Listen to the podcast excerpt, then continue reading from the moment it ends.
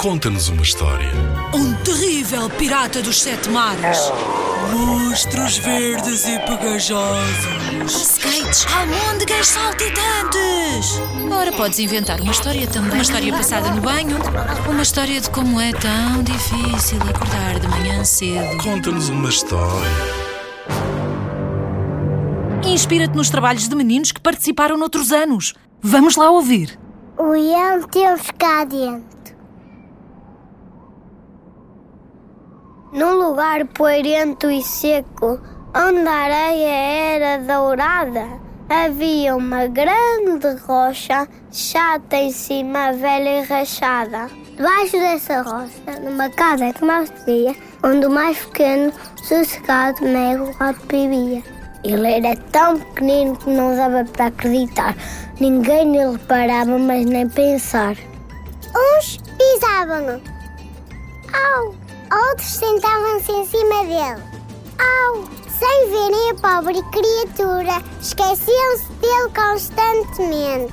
Ah, sim, vida de rato é bem dura.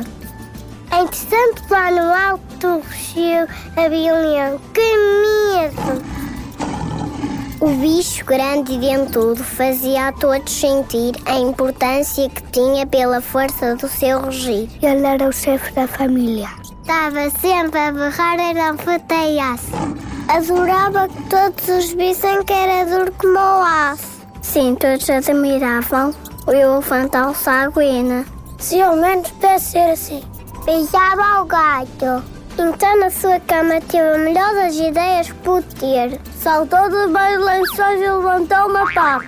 Já sei, tenho de aprender a rugir. Este ratito com guinchar tão fininho fosse pouco mais e menos meiguinho. Claro que continuava a ser os ratinhos castanhos, ou melhor, mas podia fazer amigos, ser do grupo e ter uma vida melhor. Sim, tenho de como será.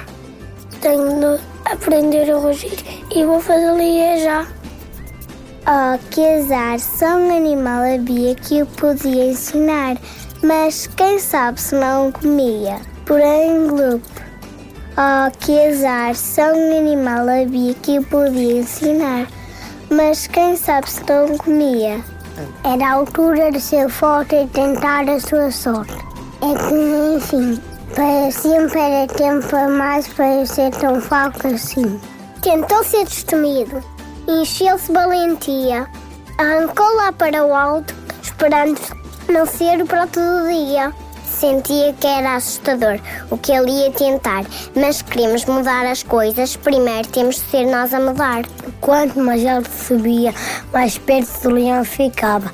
Lá em cima dormia e a terra ressonava. Por fim, de as patitas cansadas do que trepara, lá se encontrou o ratito com o leão cara a cara.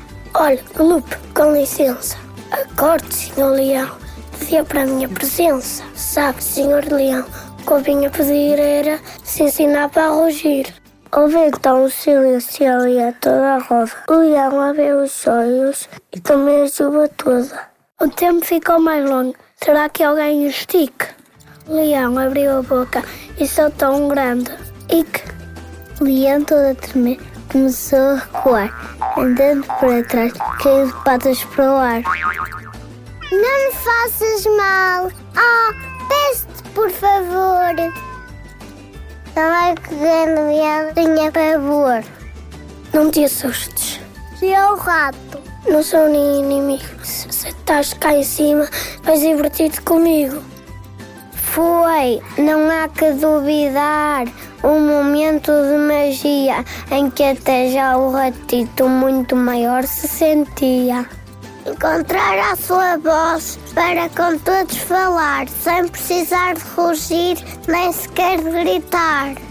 E a partir desse dia passaram a viver juntos, gostando mais do rochedo por ser coisa partilhada. O rato é sempre pequeno, achando-se bem maior. E o leão, em vez de rugir, só se ria à gargalhada.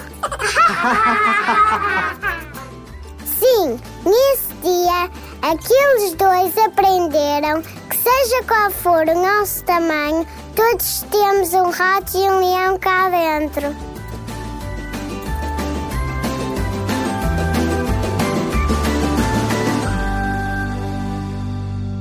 Em 2019, os meninos do Jardim de Infância das Travessas, São João da Madeira, ficaram no primeiro lugar do concurso Conta-nos uma História, com O Leão que Temos Cá Dentro.